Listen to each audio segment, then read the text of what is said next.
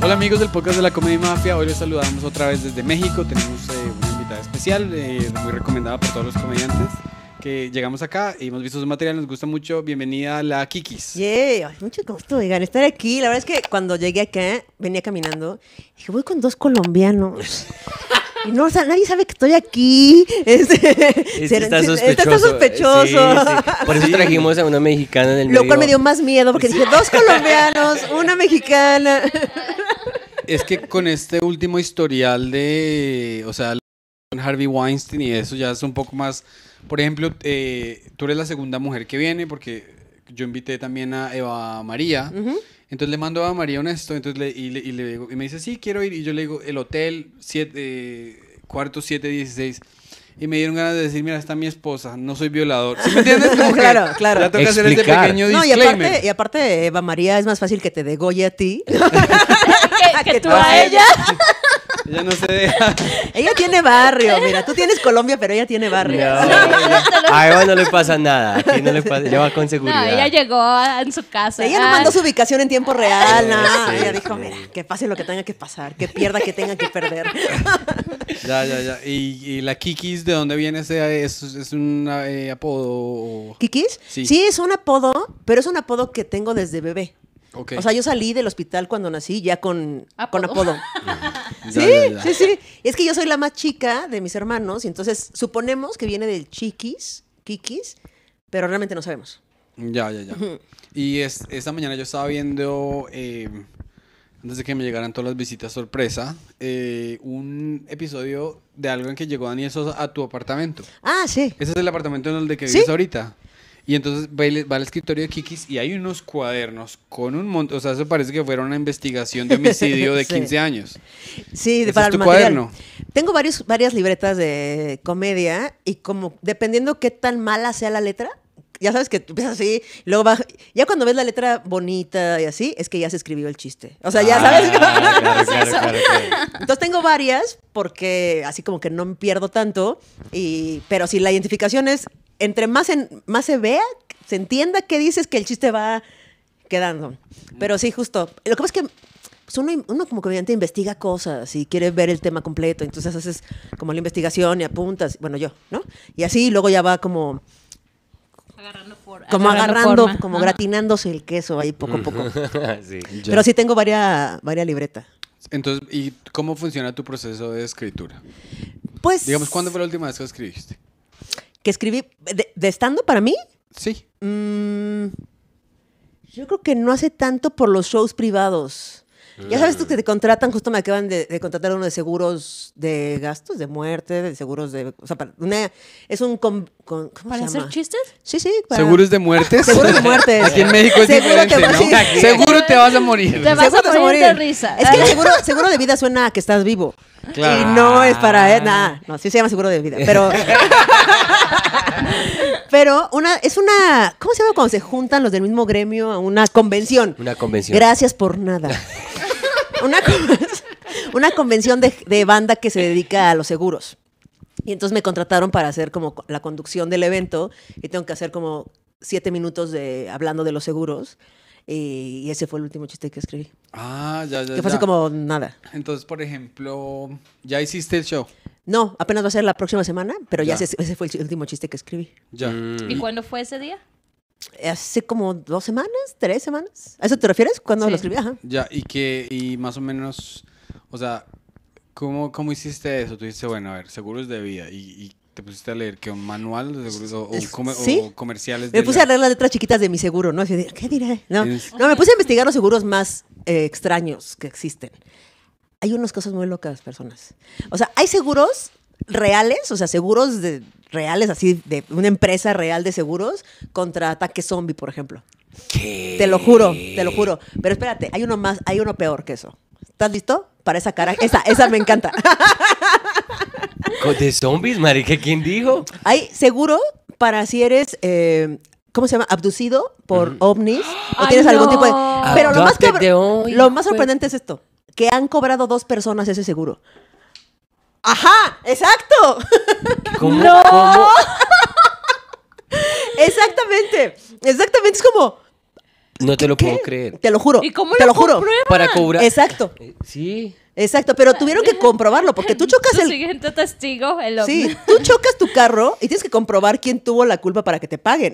O sea, ¿cómo lo compro? ¿Cómo? Sí, no, no. o sea, yo tengo un chiste muy malo que se me ocurrió en ese momento y es tan malo que no lo voy a hacer. Muy bien. Ah, no, No, no lo hace. Es- no es- puedes hacer eso, es anticonstitucional. Yo no sé, yo no sé en tu país, pero en mi país se, empieza, se empieza una frase y se termina esa frase. Es que malísimo. yo, es- yo estoy, traumatizado porque alguien hace poco nos dijo, no es que se me ocurrió un chiste muy racista, no lo- y nosotros, tranquilo, dilo", y después yo dije, puta, ¿para qué le dije? ¿Fue la misma persona de la que estamos hablando? ¿Es la misma persona? No, no, no.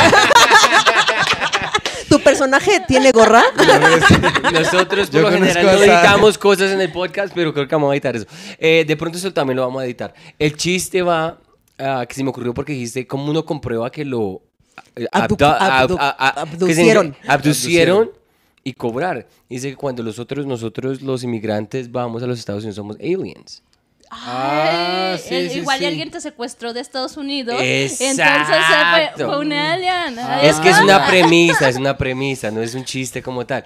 Y por eso no lo iba a decir. No, no, no, está bien. No, O no, sea, pero sí estuvo, de- estuvo interesante, estuvo interesante.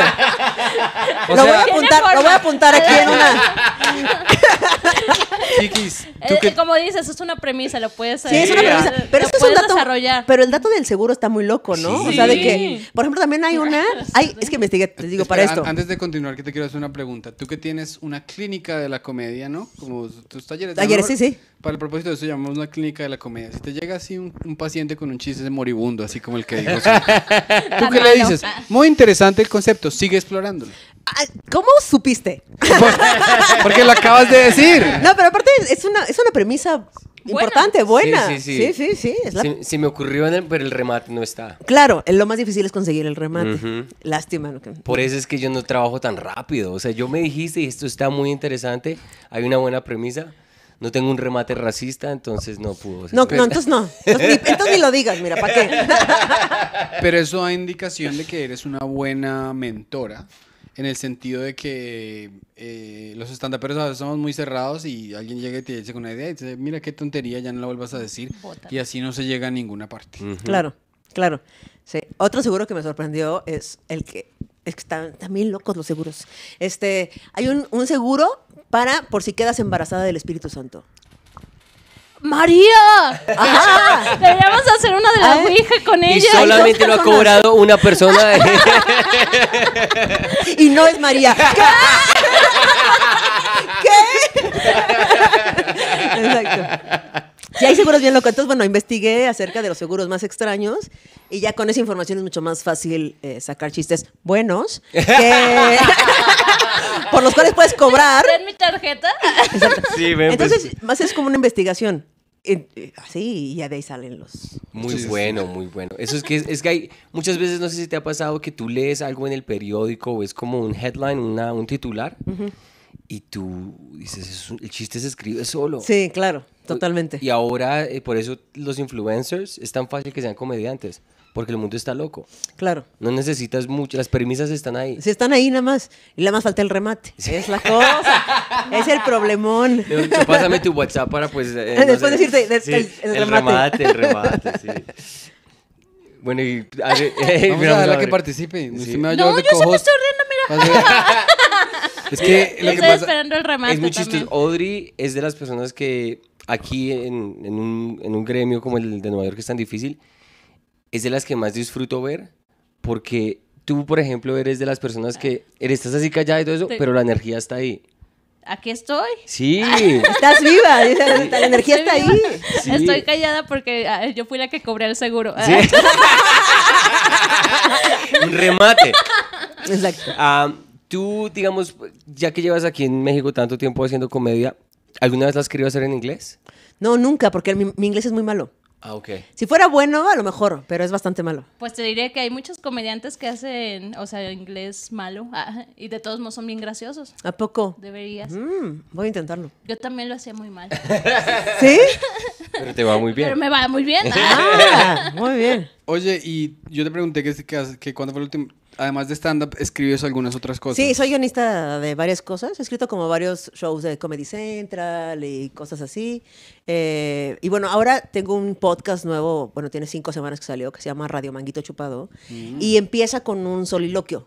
Entonces ese soliloquio, que dura como cinco minutos, es semanal, eh, pues un monólogo ahí, no en formato de stand-up, pero un monólogo que es muy divertidísimo escribir para mí porque justamente no busca este ritmo del stand-up, ¿no? Como tan, tan, pa, tan, tan, pas, ¿no? Sino esto es como más una baladita, ¿no? Es como, que es como muy entretenido, como chistoso, pero no... No te lleva al- a la risa contundente como el stand-up. Y Claro. eso es como muy relajante para mí. Soliloquio. Soliloquio. Ah, que es no. un monólogo, pues. Monólogo. Ah, mira. es una persona hablando sola. Yo aprendí Soliloquio. ¿Tú sí sabías? No, yo, o sea, Oye, yo, yo lo escuché y yo yo te iba a hacer la pregunta pregunto, Todos estúpida. sabíamos, así que... Yo te iba a hacer la pregunta estúpida que es un soliloquio, pero cuando tú lo explicaste, en yo dije, bueno, ya, yo ya sé que es un soliloquio. Exacto. Por eso Yo di la palabra y luego la explicación. ahí. sí, estuvo claro. Yo aprendí hace poco esa palabra, entonces por eso yo hice eso. soliloquio, sí, es que suena muy bien. Le recomiendo Radio Manguito Chupado. Ra- Sí, es- es que suscríbanse, mejor dicho, ven- metan en la ficha. Te cuento algo. Tú hablas re rápido. ¿Hablo muy rápido? Radio Manguito. Maguito. Ma- Manguito, cabrón. Mango. yo, no sabía si era radio maldito, radio. Entonces, bueno, para. Radio. Radio Manguito Chupado. Ahora bueno, sí de tiene hecho, vamos sentido. a empezar el podcast desde el principio. Volvemos a empezar de que ¿Cuánto has cogido, Pedro? Yo decía, ¿por qué se me quedará viendo? todo? Este hombre sabrá que soy lesbiana. y, él, y él así. Eh, no, este Dice, lo traigo enamorado, enamoradísimo. Dije, nadie le informó que soy lesbiana, por Dios. Aquí está tu esposa, cálmate.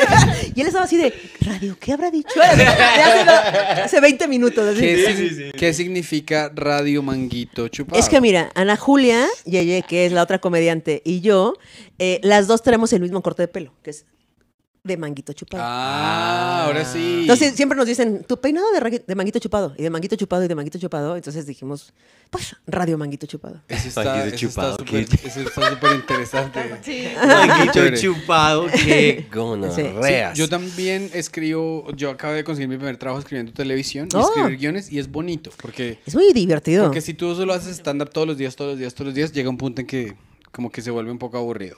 Pero si empiezas a, a explorar otras formas es, es más chévere. Sí, el guion a mí me gusta mucho. Como que me libera de mí. Ya. ¿Sabes? Como que ya no tengo que escribir para Kikis, de lo que piensa y de lo que ve y de lo que siente, sino es como vamos a escribirle a otra banda, Sí, este, sí, de, sí. de otra persona, ¿no? También está padre. eso. Claro, claro. ¿Y qué otras cosas has escrito para Comedy Central? Pues mira, para, para Comedy Central escribí las siete temporadas de La culpa es de Cortés, que es un Ok. show este, de ahí, y luego escribí la, eh, La culpa es de la Malinche, que fue un especial de varios capítulos de mujeres. Eh, ¿Qué más he escrito ahí? Pues como, creo que por ahí. Ah, Duelo de Comediantes, que es de Roast, eh, puro Roast.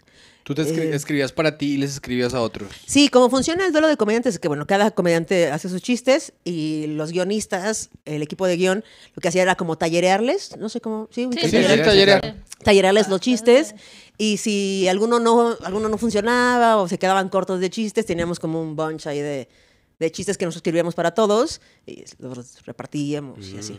O sea, Era la- como una curaduría. La de- culpa es de Cortés, ese era el show donde estaba Fabricio Copano y... Ni me lo menciones que me cago. Ah, ¡Eh! de, ¡oh! Eso es conmigo. Es que, lo- es que los hicieron en muchas partes. Entonces, Hicieron en muchas digamos, partes. eh, la, eh, la culpa es de Colón. Ah, la culpa es de Colón, sí. De Cortés, De y luego la- Llorente, la, culpa es Exacto. de quién. Ah, entiendo, entiendo. Sí, y- porque me y- sonaba parecido a lo de que... conquistadores, Sí, digamos. sí, sí. ¿Y cómo es el formato de cómo es el formato de un chiste como la culpa es de Pues justo, los, los, lo mismo. O sea, como escribir con los comediantes, tallerearles, darles chistes que tú escribes. O sea, los, los guionistas escribimos todo el show, o sea, como si fuéramos participantes del programa, como si fuéramos panelistas. Escribimos cuenta que fuimos nosotros. Yo escribo chistes para ti, para ti, para ti, y una respuesta de lo que tú me vas a decir, y una respuesta a ti, y así. Y entonces cuando llegan los comediantes con sus con lo que ellos trabajaron y sus respuestas y así, nosotros lo vemos, los tallereamos, les damos chistes de nosotros para completar los suyos, para, para Ok. que, como garantizar que el show se mantenga, como son tan malos comediantes ellos, para mantenerle el- a flote el show. no es cierto. Saludos a todos los de la Fabricio. Para mis chistes.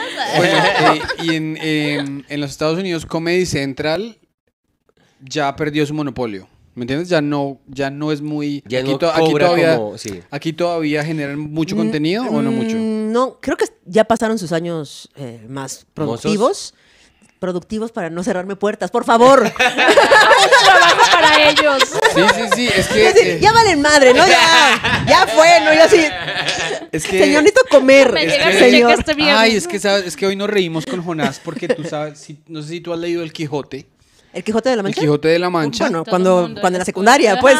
Yo sí, me lo, yo sí me lo, me lo leí y me parece un- el libro más gracioso que me leído en mi vida. Pero entonces eh, Cervantes era un señor sin plata. Entonces hay 15 dedicaciones que al conde y yo no sé qué. bla, bla, bla. Y es, ese fue el equivalente que yo vi cuando me puse a ver stand-up en español, que todo el mundo, buenas noches, Comedy Central. Y yo, ay, ve al patrón.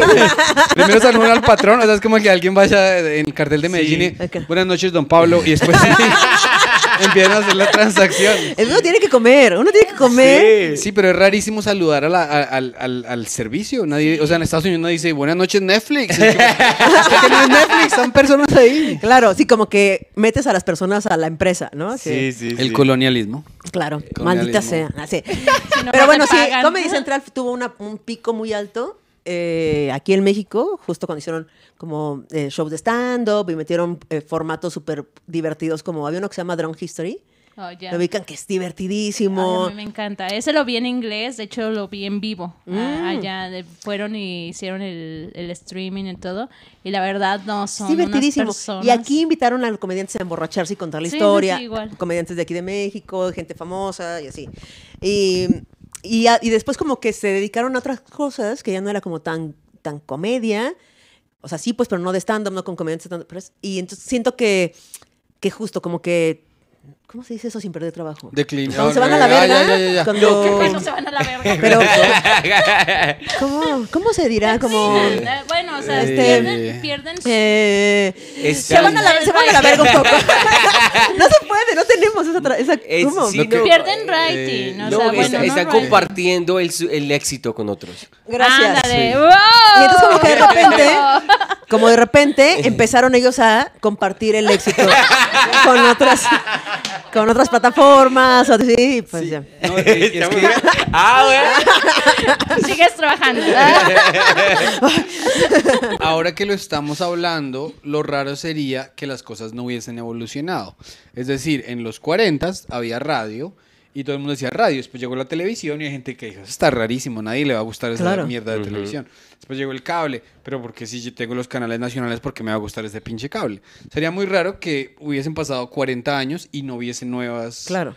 Nuevas, nuevas maneras, como por ejemplo YouTube y esas cosas en las que ya se desplazó la radio. Nadie dice, Claro. "Wow, voy a escuchar a este tarado que me va a mandar 70 mil propagandas, sino dicen, voy a escuchar a la Kikis porque yo soy re fan de la Kikis Claro. y esa es la cosa. Es verdad, sí. Eso es muy natural. Lo que sí es muy raro es, por ejemplo, si tú ves que puedes ver en eh, Una vez en Hollywood de Quentin Tarantino o yo no sé qué, o que puedes ver Lo que el viento se llevó, o que puedes ver eh, El Padrino, pero la gente se ve tres horas de un, de un comediante favorito que se fue a tragar hamburguesa Claro. y fue- se fue al supermercado a comprar este y dice, qué, boni- Sí. qué, qué bonita lechuga. Y, dice, pero la gente, ¿por qué ve esta mierda? Claro. Es que yo creo que la democratización de los medios de comunicación se yo cabrón, ¿verdad? Mm, poeta. No, no, es que yo no nada más soy comediante. Este, la democratización, sí. Aparte tengo la línea completa, sí, la tuve memorizando, no sabía dónde meterla. Eso no lo ensayamos, Algún día en mi vida lo voy a decir. En el podcast. Lo voy a repetir. Sí. La democratización de los medios de comunicación. ¡Oh! Güey, hasta sentí la cartera más llena. Así, Heavy, heavy. Es tan increíble porque justamente nos permite eso, que la gente tomó el poder de los medios de comunicación masivos, que es YouTube, podcast, este, que tú transmites desde un hotel en un país donde no es tu país. eh, y lo transmites y lo subes y la gente lo escucha cuando quiere, como quiere, a la hora que quiere. Le puedo poner pausa, luego...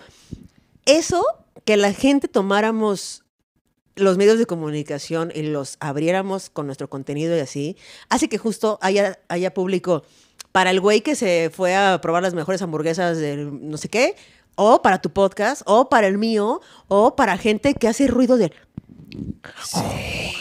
hay para todo.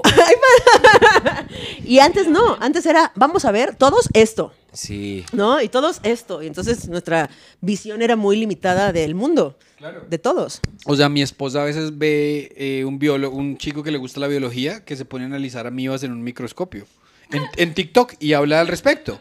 O también una abogada que está analizando el, el, el juicio de Johnny Depp contra esa señora. O, o también hemos visto una chica en TikTok que tenía 300 mil personas viéndola en el live hablando desde, desde Ucrania, de lo que le está pasando a Ucrania. Entonces, es hermoso que Mm. hay... Ahora todos tenemos voz. Exactamente. Sí. Entonces, bueno, casi todos. Ojalá todos tuviéramos, pero casi todos. Pero una gran muros. mayoría. Sí, los que tienen, Sí. los, los que tienen internet y teléfono. Sí, exacto. Exacto, güey, los que tienen Los- para pagar eso, sí. claro. Pero, pero sí está increíble porque nuestra visión del mundo y de nosotros mismos se ha ampliado, porque hay gente que no sabía que le, que, que le desestresaban los ruidos ese del, ¿cómo se llama? SMR, ese, eh, eh, ASMR. ASMR. Este, no sabían, porque no existía, porque Sí. nunca lo habían experimentado, Sí. ¿no? Cosas que dices, no, me, no sabía que me interesaba ver amibas. En TikTok. Sí, sí, sí, sí. Muy específico y muy raro. Es muy específico, sí. y hay un chiste al respecto, supongo yo. Me lo llevo, no, me lo llevo puesto. si no lo hay, me lo llevo puesto. Voy a decir que es mi esposa, no ¿Quiere- hay problema.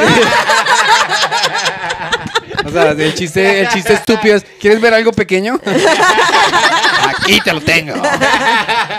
Eso, es- eso estábamos hablando con Eva hoy más temprano, que los hombres somos, que, que- o sea, las mujeres que son heterosexuales te tienen que aguantar unas estupideces. De como Ya que, sé, cualquier cosa como que, pobres. y decía Eva como que, bu- se me olvidó pedir leche. Aquí te tengo tú. Así somos todo el día, todo el día pipí, popó. nos- nos- o sea, el cerebro de nosotros es El bastante- cerebro del hombre es muy básico y muy, sí, es que explica muchas cosas. Claro. Pero mira, la verdad es que yo tengo, yo tengo una teoría al respecto. No sé si me la van a aceptar, pero es mi teoría. Dale, cuéntame. Aquí estamos las tres. Esta es mi teoría. Esta es mi teoría para ustedes. Miren, yo cuando mi mamá me decía que lavara los trastes, que yo era, odiaba lavar los trastes, y decía, claro, mamá, yo voy. Yo, es más, yo lavo los trastes. No, yo los lavo. Y lo lavaba terriblemente mal.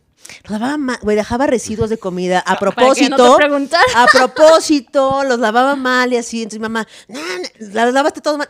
Jamás me volvía a pedir que lavara los trastes. Yo siento que los hombres hacen eso con la vida en general. O sea, como dicen, somos pendejos, mira, somos tontos, no esperen nada de nosotros, para que no esperemos más de ellos. Para que no esperemos más de ellos. Porque si no, si supiéramos y asumiéramos que no son básicos, les exigiríamos más. Da- ¡Ah! Nos cogieron, marica, Eso sí nos está- cogieron. La Kikis bota el micrófono. Sí. Esa es mi teoría. Táchenme de loca lesbiana, pero... Es que, es Pero que eso es la verdad. te voy a decir. Me asusté con el micrófono, Kikis, cuidado. Cuidado Cuidado que- Aquí como has visto, aquí no hay presupuesto. Daniela, Marica, el es que lo hizo, lo hizo sin mirar, huevón. No, no, lo Sí. hizo, lo hizo así. Sí, ¿Qué está con el equipo?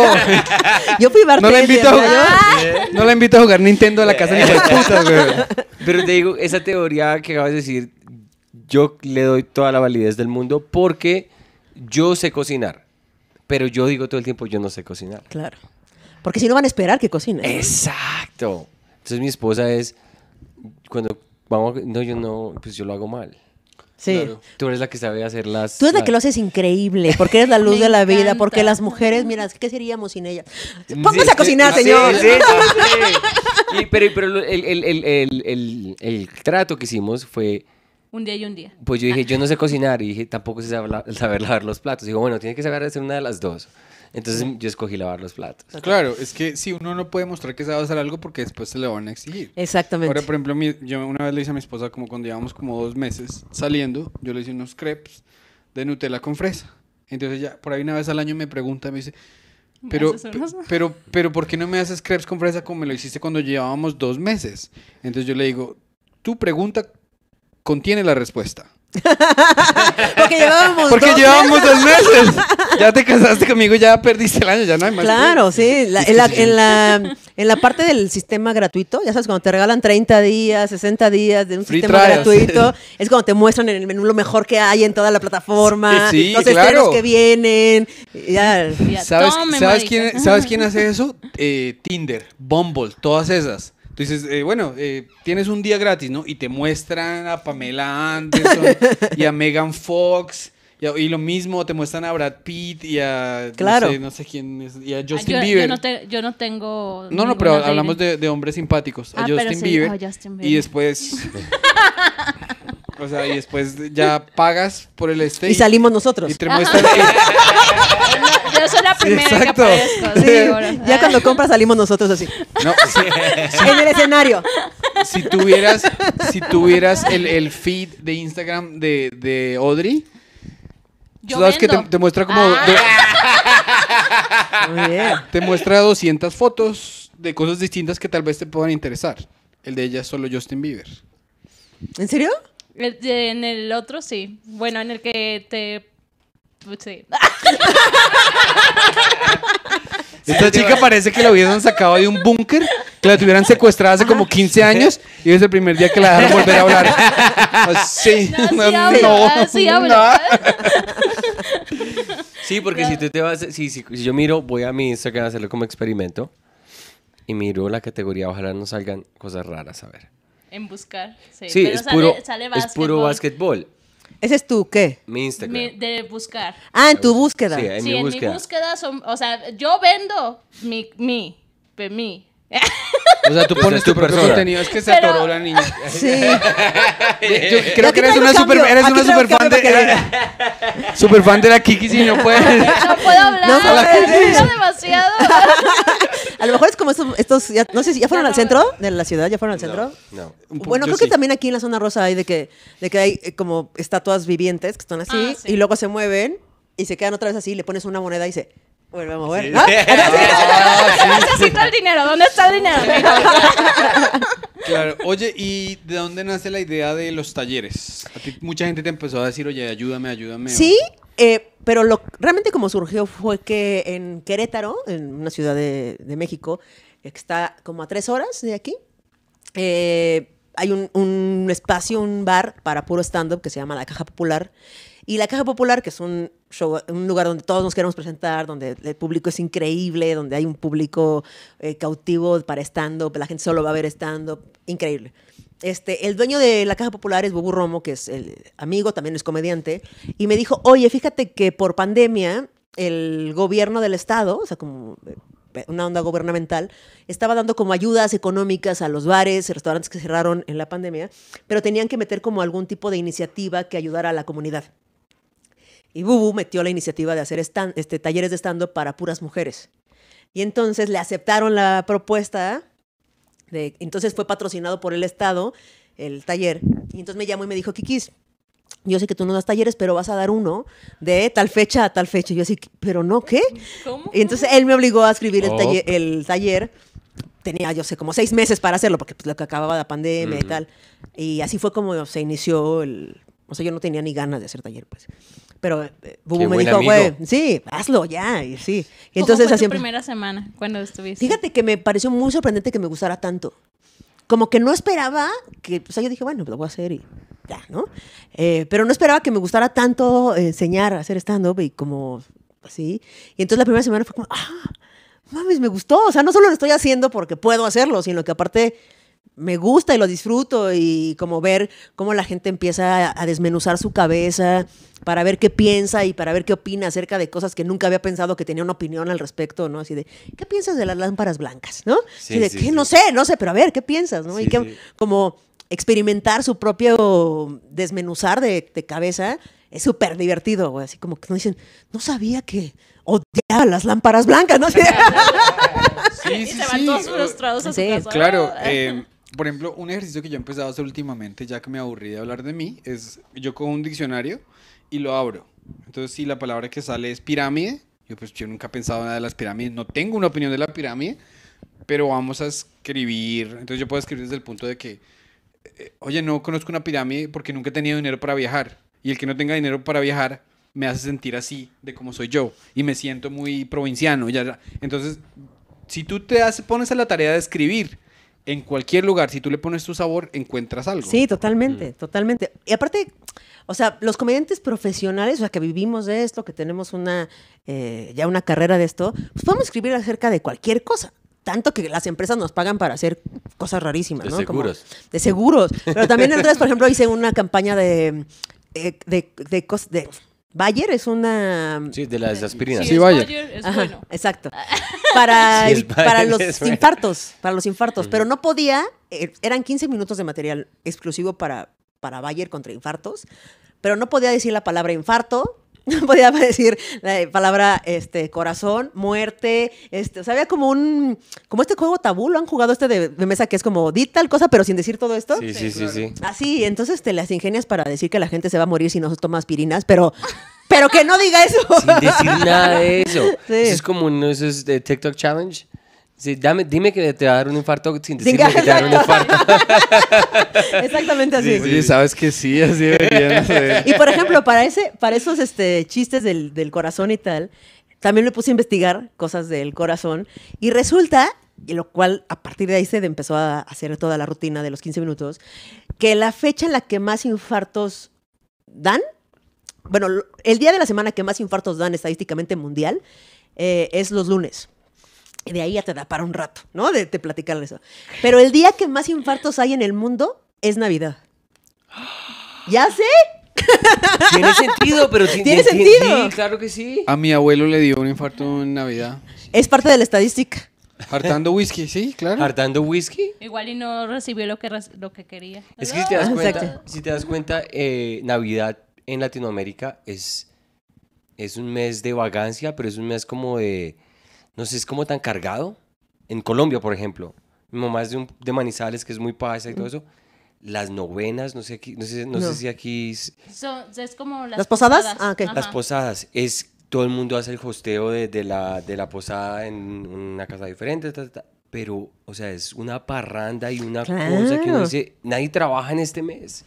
Sí, sí. Y en tu investigación descubriste por qué es en Navidad, que son las más la mayor. N- No, no investigué eso, pero hice teorías al respecto, muchas. De eso se trató básicamente la rutina. Pero sí, eh, o sea, no hay una. En lo que investigué, así, no tampoco fue que me profundicé al respecto de la de, la de esa, pero es por la cuestión emocional, o sea, como las emociones tan altas que más el alcohol, más la cantidad de comida, más las deudas que en enero te enteras. Sí, sí, o tienes que pagar. te sí, vas a no, yo me voy de aquí antes de que pagar esa tarjeta. Sí. Mi, Claro. mi, mi abuelita murió en la Navidad también, por ahí, por esas ¿De épocas. infarto? Después de regalar 20 mil cosas. Ajá, después, sí, no, creo que fue un infarto también, sí. Qué mal. Es que, no, ahora que lo dices tiene sentido. Sí. Ah, Y eso, pero es un desafío, o sea, eh, no sé, a mí nunca me han contratado una empresa para escribirle chistes específicos. ¿No se usa en Estados Unidos eso? Sí. Sí. Eh, Ah.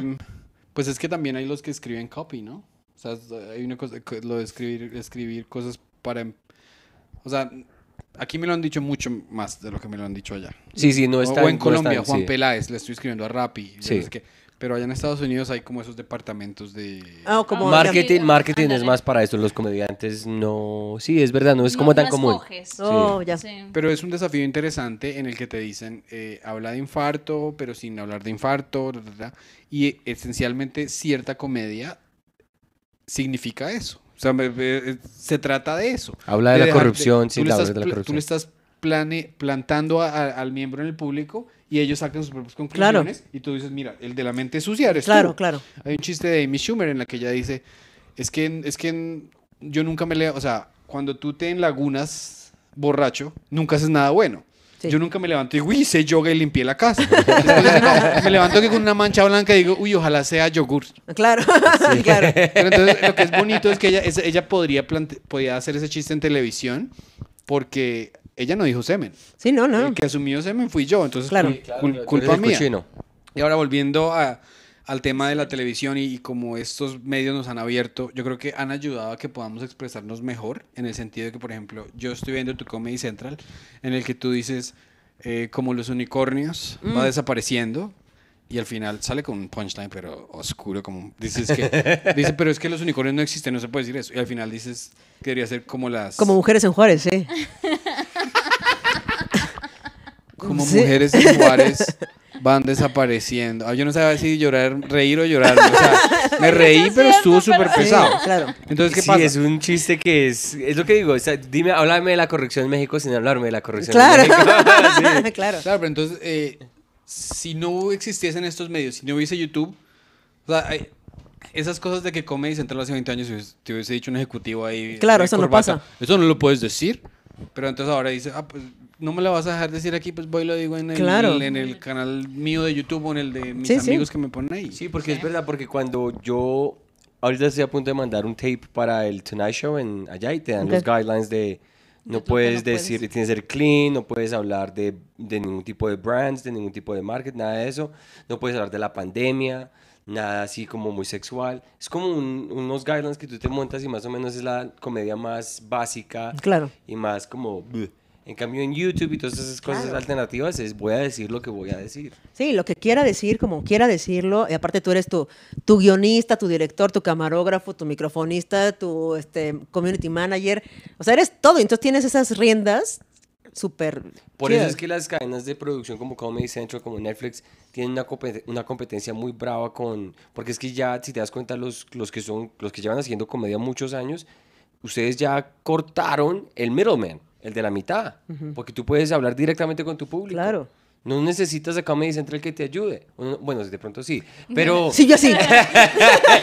Sí, sí, sí, sí, no. Aquí no hablamos mal de ninguna plataforma que nos pueda dar trabajo. Sí, sí, qué. Por lo general, una persona hipotética en este sentido. Eh, pero sí, es, es lo bonito que ha hecho como que la comedia se vuelva como algo como tan directo con el público Claro. que, que tú encuentras cosas como por la izquierda o por la derecha, pero igual están ahí y el público Claro. encuentra su público. Sí, sí. ¿Cuál dirías tú que es tu público como tal que te escucha? ¿Es un, y, o sea, ¿tienes como algo general, general de tu público? Fíjate que no sé. Creo que mi público es bastante. es poco homosexual, lo cual es raro, ¿no?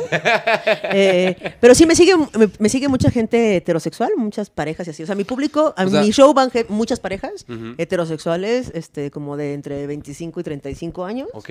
Este, y como de clase media, por ahí. Media alta. ¿A eso te referías o querías algo Sí, sí, más? no, sí, sí, sí, totalmente. No, porque es que, es que, es que a eso voy yo, porque tú te vas.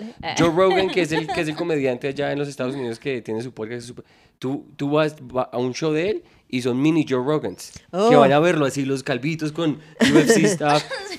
O sea, cada como que cada hace su público. Gary Goldman tiene el público de gente intelectual, clase alta, así, todos. Mm, claro. Entonces, cada, o sea, hablas directamente con la gente que vas a hablar. Sí, claro. Sí, Sí. es cierto. Y ve, eh, hasta con nosotros cuando fue este Franco Bonilla o el Diablo Squad también fue este Franco. Eh, no, fue Macario Brujo, Ah. este Gus Proal y Sergio Mejorado. Cuando iban llegando la gente, iban así literalmente con sombreros, así, así súper mexicanos. Y yo dije, órale.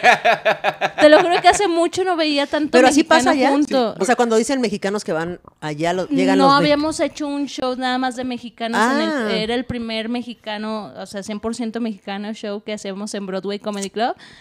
Y cuando van llegando, así, pero en serio, con sombreros, botas, y yo así de, Wow.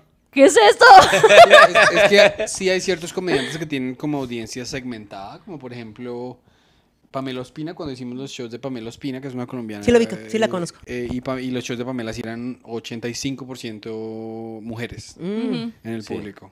Sí, Sí, Fran- poquito. sí, y con Franco es más, más hombres. Claro. Entonces sí, es como, es muy chistoso. Más hombres misóginos. Mis- Claro. Que por eso las de Pamela no van a... no. Sí. Pero sí. O sea, y todos, Pero sí. y todos que, y- pero no entendemos por qué. ¡Qué raro! qué raro. Oye, Kiki, ¿tú qué hacías antes de ser comediante? Mira, eh, inmediatamente antes, o sea, luego, luego, antesito. No sé si sé, luego, luego, antes. Creo que no se puede decir. luego, luego, luego, luego, luego, antes. luego a nosotros nos confunde como un putas. Ah, sí, luego, luego te lo aclaro. Este, inmediatamente antes de, de dedicarme a la comedia tenía una empresa eh, de distribución de croquetas para perros y gatos con una exnovia, con mi novia de ese entonces. Ya. Este, y a eso me dedicaba. Y antes de eso fui bartender muchos años. Oh, Ok, wow. ok. ¿Y cómo les fue con la empresa? Muy bien, iba muy bien, pero justamente la comedia, no sé cómo les pasó a ustedes, pero que empiezas como de hobby, tantito, y luego dices, bueno, tantito más, y bueno, tantito más, y tantito más, tanto- y de repente dices, y ya no puedo hacer otra cosa. O sea, porque tendría que dejar la comedia para hacer esto y pues no estoy dispuesto a hacer eso, ¿no? Sí. Entonces así pasó justamente como que empecé a, eh, a tener más tiempo de comedia en mi vida, cada vez más tiempo, cada vez más tiempo, cada vez más tiempo, hasta que dije, pues, Ya, hacia que voy yo, sí, Ya. sí. ¿Y tú eres, te gustan más los perros o los gatos? Fíjate que tengo ambos en casa. Este, pero creo que soy más, más de perros. Ok. Yo tengo dos gaticas y yo pensé que era de perros nomás, pero ya le cogí cariño a los gatos. Sí, es que tienen muchas, muchas que sus ventajas, los gatos también. Sí. Eh, en, en tu acto tú hablas de gatos. ¿Has alguna vez hablado de tus gatos y tus No. perros? No, porque tú tampoco. No, yo tenía un chiste que, que lo utilicé una vez, pero no sé si era el que, que mucha gente en la pandemia decía que que que- ¿qué hiciste con tu plata? Tu ayuda del gobierno. Porque allá en Estados Unidos hubo ayuda del gobierno. no Vienes aquí a presumir, o sea, vienes aquí a restregarme. No tu, dieron, tu gobierno, tu gobierno que sí funciona, tus funciona, impuestos, tus impuestos que sí regresan a ti de alguna manera. Bueno, ya nos llegaron la... Qué grosería que vengas, Este te hace que vengas de- a mi casa. Bueno, del, del dinero. bueno, el dinero que nos mandó nuestro presidente. que- sin que nos hiciera falta. Dices, ese dinero que nos, que nos mandó sin que nos hiciera falta. que nos de que ya, ya teníamos, ya los savings estaban, pero igual llegó. Entonces decía que, que, que, ¿qué hiciste con tu dinero de la pandemia? Entonces mucha gente, no, yo invertí en las criptomonedas. Y yo invertí en esta criptomoneda. Y, esa- y Santiago, ¿tú qué hiciste con tu plata? Y yo, no, pues, pues me la gasté todo en el veterinario con el gato. Porque el gato es alérgico a todo, es alérgico al pasto, al pescado, al pollo. Este no es un gato. ¿Qué tipo de.? de- sí. Sí, es un gato que está haciendo... O sea, esa reacción de Adri está para hacer un meme. ¿De qué, de qué puta está hablando este man, güey? ¿Y cuál es el remate de esa, de esa premisa? Era un gato... tra- El de Audrey. Sí, pues, Me pone al lado. No, él, él sí, por favor, aquí hacemos el enfoque. Que era un gato que estaba eh, haciendo la transición a un hámster. Oh. Ajá. Por eso no lo volví a contar. Venga, pásame- Flojón, ¿no? Flojón, flojón. Ah, Ve a tomar unos talleres. Favor, pásame el WhatsApp, que de verdad sí lo necesito. Oye, ¿y tú eh, en tu apartamento de Nueva York qué, qué animales tienes además de cucarachas? Ah, de gatos. Son, y ratas. Tengo O sea que Pérez. El, ah, ga- el gato Pérez está en- bien, bien alimentado. No. gato? Bueno, los de mis jefes. Ah, ok, ok, ok. Dos, Manny y Lambert. Ok, y ellos son los que comen ratas. Ellos son los que comen ratas y cucarachas. O- Sí, Oye, ay, se me, ol- se me olvidó lo que iba a preguntar. No, pero- Ah, no, es que yo no sé si, tú, si eso pasa aquí en México, pero es que en Estados Gatos Unidos. así la- no hay.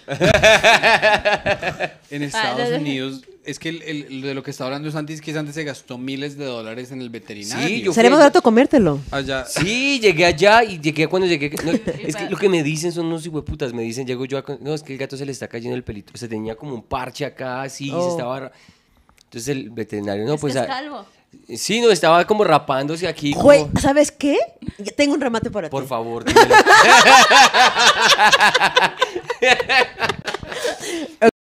Y gratis. gratis, gracias. Gratis.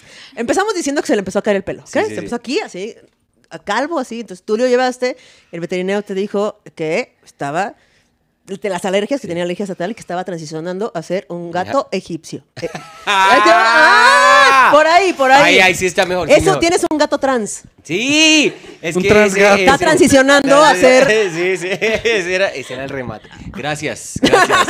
No vinimos aquí a México a perder la plata o el No. tiempo, no, aquí. Este chiste te va a hacer famoso. Y lo, pero es que, es que, es que sí, lo, voy- lo voy a contar esta noche. Ah, y, y, y el veterinario dijo, no, pues con el test de alergia y con eso no sé qué, son 1.500 dólares. ¿Qué? Y yo, Ahí le dejo el gato. y yo, ¿por qué no me consultaste? Pues yo no quería tanto al gato. O sea, Claro. eh, sí, es como, si usted me dice que ese es el precio, pues nos doblamos para la casa. No, le pues- compramos un peluquín. un- una peluquita ahí. Sí, y no, y 1500 y después de eso, después de que lo volvemos a llevar, no, entonces tiene una dieta especial y la dieta especial, la, la prescripción son 300 dólares y la y, y una can- es- y, y bueno, o sea, un mierdero que es plata, es un, es un desfonde. ¿Y se le quitó lo calvo? Sí, ya está bien, ya está bien, pero yo- ya solamente come comida vegana. Yo, ok, pero ya está sea, muerto, dices. Ya, ya está bien, está con Dios.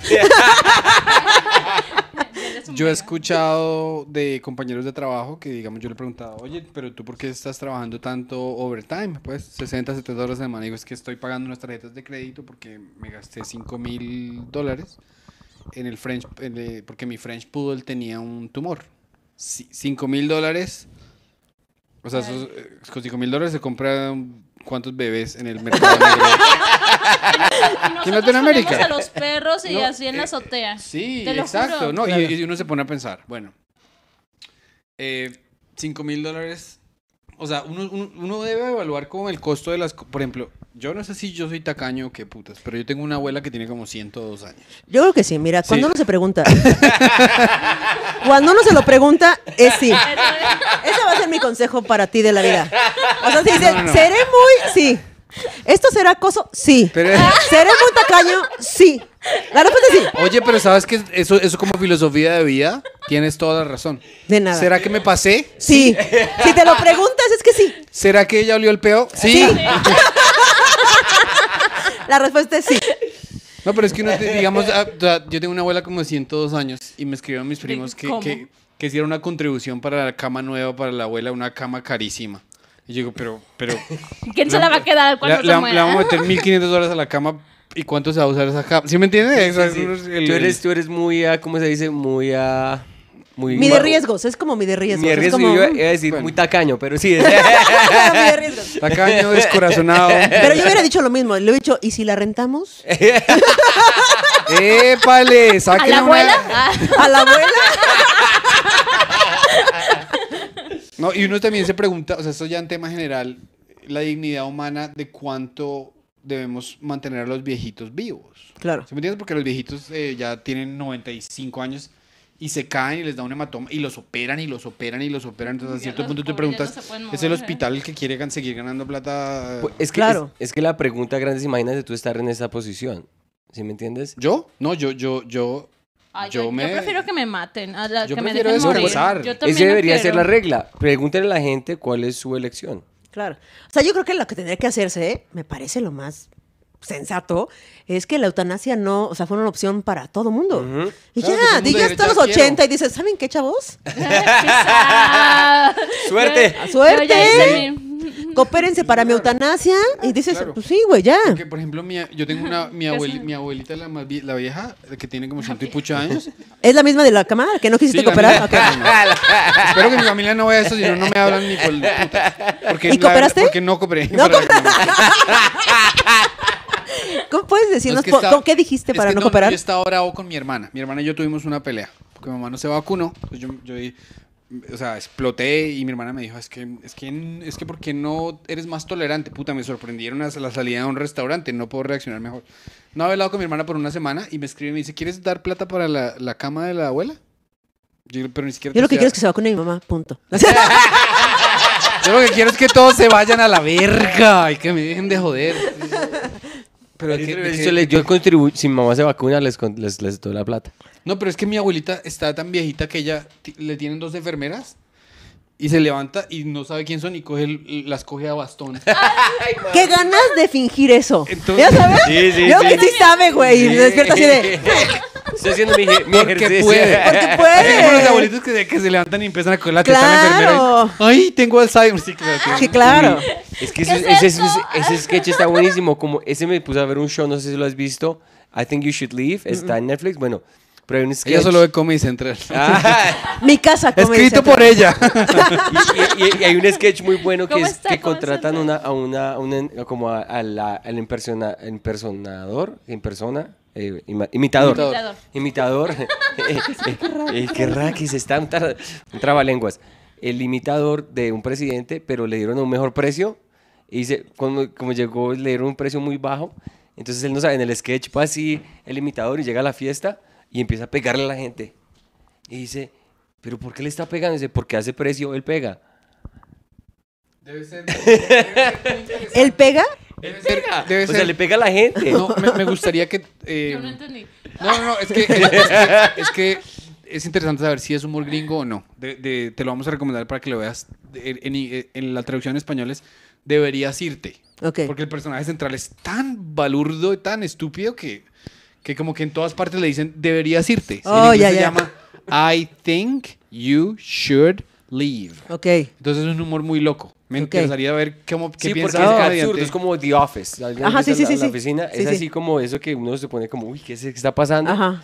Pero ese, ese sketch me pareció muy chistoso. No sé si porque de pronto estaba high, estaba trabadito. Sí. Entonces... Tuviste que haber estado ahí. Eh, sí, sí, sí, sí. Sí, una de esas, de esas se le cae un chiste. No, uno- hubiera estado súper. Hubiera estado ahí, te hubieras cagado de risa. Fue chistosísimo. Tú que, tú que, yo tengo una pregunta en general. Por, a mí muchas veces estoy cenando con mis amigos y digo algo y me dicen, "Eso está súper chistoso, ponlo en tu acto. Y salgo esa misma noche y la gente me mira así, ¿qué Nada. mierda estás hablando? ¿Por qué sucede eso? Pues porque tus amigos te quieren. o sea, es que hacer stand-up es, hacer stand es hacer reír a una, un- una bola de desconocidos. No a los conocidos. Sí, sí, sí, yo creo que de pronto yo no soy el tipo de comediante cuya presencia eh, fuera del escenario es la misma que allá arriba. Oh, Porque la misma es de arri- la- la- los de arriba sí son chistes. Claro, yo sí. Hablo como que, yo hablo como que, oye, pero porque, o sea, que mi abuela le, le- le reza dos horas a- diarias a Jesús, pero ¿por qué tal obsesión? ¿Por qué no le da un poco de espacio si lo va a conocer en persona en dos semanas? claro. Entonces yo no me puedo poner a cenar con mis amigos y, oigan, chicos, mi abuela. Claro, Sí, sí, claro. Ese es un chiste de chiste. Es un chiste, sí, que tiene estructura, que fue escrito, que fue pensado, tallereado. Entonces, sí. Ese sí me funciona allá, pero, pero el gracioso de aquí afuera no me funciona allá. Bueno, yo cuando me dicen, güey, eso deberías de decirlo, jamás lo digo. Sí. Porque Yo- sé que no funciona. Ya aprendí esa lección, o sea que tú y yo tenemos eso en común. Claro. O sea, es decir que de pronto los que Y somos- el gusto por las mujeres. Sí, claro. Otra- ¿Nos gustan las mujeres bonitas? Sí, sí, sí. Está bonita, ¿cierto? Sí. La Kiki ya toda distraída. Ya, ya. Oye, Kiki, se está hablando yo. Vaya, póngase una cobija, póngase una ruana. Y somos, somos latinoamericanos. Sí, claro, claro. Y hacemos stand Tenemos muchas cosas en común. Sí, exacto, exacto. No, y yo, y yo, y yo cuando me lo dejo crecer queda como chupito de mango. Chupito de mango. Manguito chupado. Manguito chupado, eso, chu- chupito de mango. Si el podcast fuera colombiano, sería chupito de mango. Chupito de mango, Radio chupito de mango sería. Claro, Bueno, claro, ya puedes empezar el tuyo. Oye, El chupito de mango. Ah, y en este podcast tú hablas solita. La- No, estamos Ana Julia y yo. Ah, ok, ok. Y es, es- se llama radio, o sea, tiene el radio porque tiene secciones. Entonces empieza Mm. con un soliloquio y escribimos como varias secciones. Y ahí está bastante divertido. Qué Bastante. chévere, ujú. chévere. Entonces que, que lo, que lo chequen. Sí, Radio Manguito Chupado, ahí en todas las plataformas. Súper, Haz las preguntas que ibas a hacer para cerrar con Ah, sí, no, pero primero, yo, ¿cuánto tiempo llevas haciendo tu stand-up? Diez años cumplí este año. 10 años. y, si tú, y si tú te tratas de acordar de la Kikis de año 4 y la Kikis de año hoy, ¿cuáles son las diferencias? En Uy, términos- unas, cuando- cuando tenía cuatro años tenía unas ganas de escribir un montón de cosas, como que tenía muchísimas cosas que decir. Y siento que se te van como, como que las vas, como que antes, esta inocencia del comediante que va empezando, que dice, ah, qué bonita mesa, puedo hablar de esta mesa en mi show, ¿no? Este, como que tienes eh, más, todo, o sea, Ilusión. Sí, como que escribes de todo lo que te va pasando todo el tiempo. Y siento que con el tiempo a mí se me ha... Como que no quiero hablar de tantas cosas. Como que hago chistes más largos de una sola cosa porque me hice más clavada. Entonces, por ejemplo, tengo un chiste hablando de las arpas, de las arpas, instrumento musical, de 15 minutos. ¿No? Entonces, como que ahora escribo en vez de muchas cosas, me clavo en una cosa y como que estoy experimentando, como que vas cambiando, porque la- el- una de las magias del stand-up siento que va creciendo con el comediante. Va mutando, va, va cambiando tu humor, porque tú vas cambiando, vas aprendiendo cosas de la vida, te vas decepcionando, te rompen el corazón, te lo vuelves a sanar, te vuelves a enamorar, conoces gente, viajas, lo que sea. Y eso te cambia e inmediatamente, inevitablemente, cambia tu comedia, ¿no? Entonces, justo como que se ha visto la evolución de Kikis. eh, Cuando tuviste ese chiste fue hace, ya, o sea, me refiero a ese chiste fue de hace muchísimos años. Mis chistes ya van hacia otro lado, ¿sabes? Tú evolucionas como Ajá. comediante. Lo cual no te hace ni mejor ni peor, nada más evolucionas. Claro, claro, claro. Y hablando de chistes, es que hablando de chistes, todo, llevamos una hora hablando de chistes. Exacto. bueno, y ahora vamos a empezar a hablar de chistes. Ahora sí vamos a poner. Ahora sigamos hablando de mi abuelita. A mí me va a llamar un psicólogo. Pedro, tienes una obsesión con tu abuelita y le tienes miedo a la muerte. y eres tacaño. Eres una mierda de persona. No, las personas, por favor, dónenos en YouTube. Ustedes que son mucho más generosos Para, que yo. para la cama de la abuelita. Para la cama de la abuelita, sí es, el Patreon no va para aquí para los viajes, no para la cama de la abuelita. Exacto. Si tú pudieses eh, apropiarte de un chiste del catálogo de otro comediante sin consecuencias, ¿cuál sería? Que tú dirías, qué gusto. puedes Un decir". chiste que te guste, Uf. sí. Uf. Osh, esto me lo hubieras preguntado y para pensarlo, porque hay varios, o sea, hay varios que digo, ¿cómo no se me ocurrió a mí? ¿Cómo no lo vi? ¿Cómo no lo vi? Pero ahorita en este momento no se me viene ninguno, pero hay varios. Ni siquiera es como no se me ocurrió a mí, sino qué chiste tan brillante que me hubiese gustado. que Sí, totalmente, totalmente. Pero sí hay muchos y varias veces lo digo. O sea, cada que voy a un show digo, ¡ah, qué bien! Qué buena premisa. Qué buena premisa. O, bueno, yo digo qué buen remate también. porque- es el conjunto, Mayren. Yo me concentro en premisas que quede claro. Exacto. pero ahorita no se me ocurre ninguno, pero seguramente ahorita en la- en que sigamos platicando y así se me ocurrirá uno. pero sí me pasa muy seguido. O sea, si digo, ¡ah! Es que hay, hay unas líneas que uno dice, uno las admira y uno dice, pero es que ya esta persona está en otro nivel. Claro, O sea, por ejemplo, si tú, no sé si has visto a Richard Pryor.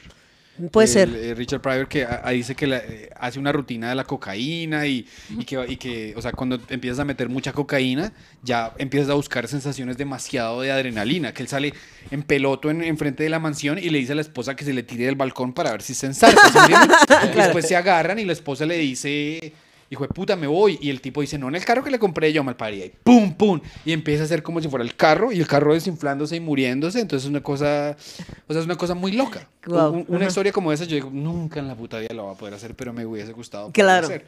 O hace un chiste en el que eh, él dice, mira que eh, lo metieron en la cárcel por evasión de impuestos. Y entonces tú dices que, que se llama el sistema de justice. Ok. Pero tú entras, él es, él es negro, entonces, y, y es just us. Ok. Nosotros. claro. Entonces hay gente que es muy, muy, muy, muy, muy Claro. buena. Justo Ana Julia, que es mi co-conductora de Radio Manguito Chupado, o como los colombianos dicen, eh, Radio, Radio Chupado, Maldito, chupado, Chupón. chupado Manguito. ¿Cómo dijiste? Manguito, chupado manguito. Chupito mangado. Chupito. Chupito mangú. Es que yo me la paso con el chapulín colorado. que este no hace sino confundir todos los dichos y ya se me está Pedro hablaba muy bien antes de empezar este podcast y ya ahorita Ya. está más confundido ahora que que... no hablaba. Que justo ella tiene. Es que tenemos una chica que nos acabamos de descubrir que tiene un pequeño... No, estás muy bien, sí. Sí. Dice sí lo que dijo él. ¿Tú te has visto la película El Orfanato? Sí. Eh, eh, Audrey, sería, Audrey daría más miedo que el niño con bolsa. el niño con bolsa. ¿Y esa? la que no parpadea. La que no parpadea. Sí. Eh, Ana Julia tiene una anécdota que se convirtió en chiste, que es uno de esos que dices, ¿no? Que justo en Boom, donde vamos a ir ahorita a que se presenten, este, se eh, hay un open mic unos días, y cuando no gusta, o sea, te dan como un minuto para que empieces tu, tu- tu chistes, y al minuto la gente te puede aventar Oh, el unas como... El tomatadero, en Ajá, Colombia también lo hay. Ah, perfecto. Ah, qué chido. El tomatadero. Y entonces eh, había puros hombres y se su- Ana Julia estaba conduciendo el Open. Y se subió Porque cada vez que tú haces eso es como si estuvieras soplando cocaína. porque eres colombiano. Ah, ya. Aquí no pensamos eso. Todas las expresiones Es para, para, mí. que entiendas, es para que Aquí no pensamos eso. Que decimos, ah, mira, está jugando tenis. Ahora sí. Este, y entonces estaba conduciendo el, el Open esta Ana Julia.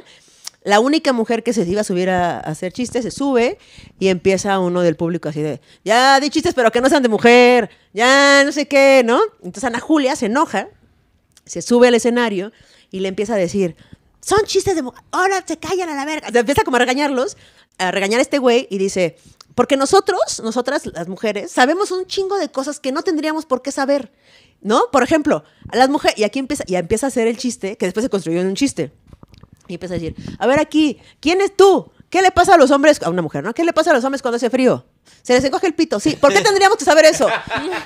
Tú, ¿qué? a ver, tú eres hombre. ¿Tú cómo, este, cómo son los cólicos? No sabes cómo son los cólicos. No sabes. A ver, tú mujer, ¿sabes este, qué pasa cuando... Y empieza a decir, ¿qué pasa cuando un hombre va caminando y le hace así? Se está despegando un huevo. ¿Por qué sabemos eso? No tendríamos por qué saberlo. Y empieza a decir, y ahora se van a aguantar un chingo de información de mujeres para que aprendan y dejen de estar ahí mamando de que son unos pendejos. Van a saber ahora. Y se hace un chiste de, no sé, 15 minutos, increíble, dicien- diciendo cosas que los hombres no saben, que las mujeres sí sabemos de ustedes. Yo siendo lesbiana hace un chingo de cosas que no tendría por qué saber, no vivo con un hombre, no soy, ¿no?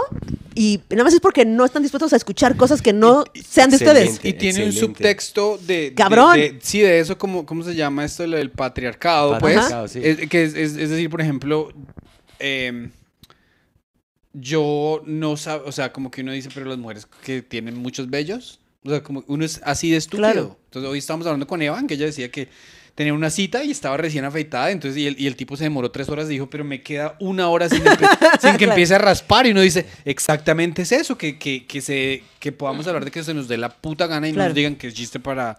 Para morras, de- sí, de- de morra. Eso es lo bonito, que podamos Claro. hablar de lo que se nos dé la, la puta gana y, Claro. y sacar a la luz esas cosas. Exactamente. Entonces ese chiste, por ejemplo, dije, ah, hubiera estado increíble que se me ocurriera a mí o que me pasara esto y Claro. que extrajera eso. porque Claro, está increíble. A mí muy me encantó. Sí. A mí me encantó esto. eh, aquí como aquí como lo llaman en inglés se llama cuando tú haces un vas para acá y vas para allá. Como el giro de Eh, tuerca o... Eh, el giro tuerca allá se dice misdirection. Mm. Como de los magos que te muestran esta, pero quizás el truco en ajá. esta. me- misdirection. Entonces aquí qué? Giro tuerca. Giro de tuerca o jalón de tapete. El jalón de tapete me encantó que ya se estaba Isabel, Isabel Fernández, entonces estaba, estaba, estaba hablando y que, y se, y que se estaba rascando aquí, estaba rascando allá y que, una, la que, la hin- que por qué lo, lo hipnotizan a uno y le dicen que el huevo de bueno, no sé. Entonces empezó a ser un poco como gráfica, así como, como Contando se- un se- chiste. Se, percibió bastante, sí, o sea, y ella dijo, ya sé, ya sé que aquí hay unas señoras diciendo, uy, pero ella, no- pero qué bonito el show, pero ella no. pero ella". Entonces, indignada ella, ¿no? De, de que las, de que las, las, las eh, morrongas eran las señoras que, Sí, sí, sí. Pero a ver, ¿quién? ¿Quién es? ¿Dónde, dónde está? Entonces ya vamos a cierto punto de que, oiga, sí, pero ella no está siendo tan grosera. O sea, le- y de pronto dice, ¿dónde estás, zorra? Qué bien, o sea, eso Claro. me, me- me encantó, me encantó. Claro. Sí, sí, sí, sí, está muy bueno. Bueno, y entonces la última pregunta para, eh, para cerrar, que nos gusta hacer los comediantes, ya que venimos de un país que de pronto no conocemos lo suficiente de este país. Eh, supongamos que llega un extraterrestre aquí, pum, y a la Kiki. sí, ¿Tenemos te- seguro o no tenemos seguro? Sin seguro, sin seguro. Necesitamos- ah, sin seguro. Te ok. podemos, dar, te podemos dar seguro para que puedas Ok. cobrarlo después Gracias. de esta- esta Gracias. pequeña interacción que es de información gratuita.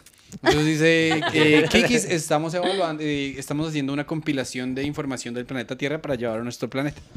Entonces recomiéndanos eh, una banda, una banda mexicana, un libro mexicano y una película mexicana para que podamos exponer allá eh, ejemplos bonitos de tu cultura. ¿Cuáles Ah, escogerías? qué difícil. Eh, una película mexicana. Te voy a mencionar de puros que hicieron en el gringo, ya sabes, así de. Eh, híjole, aquí va a haber un corte en lo que pienso. Porque no sé. Estoy pensando. Está bien. Está bien. Este, yo creo que estoy acordándome del- de este libro. ¿Cómo se llama? El. Don Quijote de la Te voy a decir, te voy a decir, les voy a decir La cuál es la primera, la Ah. primera escena. Bueno, no es escena, las primeras hojas de este libro, lo que pasa, y me dicen si saben qué libro es. Listo. Está un, un güey, una- un hombre, en el semáforo, esperando el siga. Entonces está así, viendo el semáforo que está en rojo y está viendo el semáforo que cambia a verde, y de repente se queda ciego. Ah, ya, ya, ya, ya. Ense- eh, ensayo sobre la ceguera. Ensayo sobre la De ceguera. José, Uy, de José Saramago. Ajá, exactamente. Sí, sí, sí. Pero. Ah, bueno, muy No, bien. pero espérate. Papi. Y sigue, y sigue peor esa, porque se empiezan a quedar ciegos todos. Yo, sí, sí, sí, no, es... es, Es eh, librazo. yo Hay pe- que leerlo. ah, o sea, por, el- por los primeros 10 segundos que describiste eso, yo pensé que tú- eh, era un, un panfleto de tránsito. Llega un policía, ¿cómo se arreglan? La marihuana te enseguece. Exacto. Eh, Y eh, un libro, me dijiste una... ¿Y película? Una película. Tic, tic, tic, tic, tic, tic, tic, tic. Mira, yo creo que es un clásico del cine mexicano y creo que arrancó ahí una, o sea, como que esa película hizo que arrancaran muchas cosas, que es la de Amores Perros. Entonces yo vería Ah, Amores claro Perros que sí. porque de ahí empieza una como una era, una época del cine mexicano y de directores que se iban al extranjero a hacer cosas increíbles y de guionistas que sabes que estaba creciendo y así. ¿Amores Perros fue antes o después de Y tu mamá también? Fue después. Digo, antes. Amores Antes. Perros empezó justo la línea de... ese Es tipo que de es mi películas. referente mexicano y tu mamá Oh. también. ¿Qué opinas tú del bolero de Raquel? ¿Película? Sí, Nunca la la de he visto. Cantinflas. Tampoco. Nunca la he visto. La de Cantinflas. Nunca la he visto. los, los colombianos nos mandaban toda la televisión Sí, ella no veía. Roche Espíritu, Cantinflas, aquí, no. no. Perdón. Perdón por esa Espero que lo hayan Y- y banda chicos. musical. ¿Y una banda musical? Yo creo que le recomendaría... Es que fíjate que no sé si el, bol- el bolero es colombiano, Mm, No, No, el bolero mexica- mexicano. pero ¿de dónde De- surgió? de- yo diría que eh, sí, de pronto puede ser mexicano o argentino. ¿El no, bolero? no, el tango es argentino. El, el bolero puede ser mexicano. Yo le recomendaría una, una banda de boleros. ¿Cómo cuál? Espera.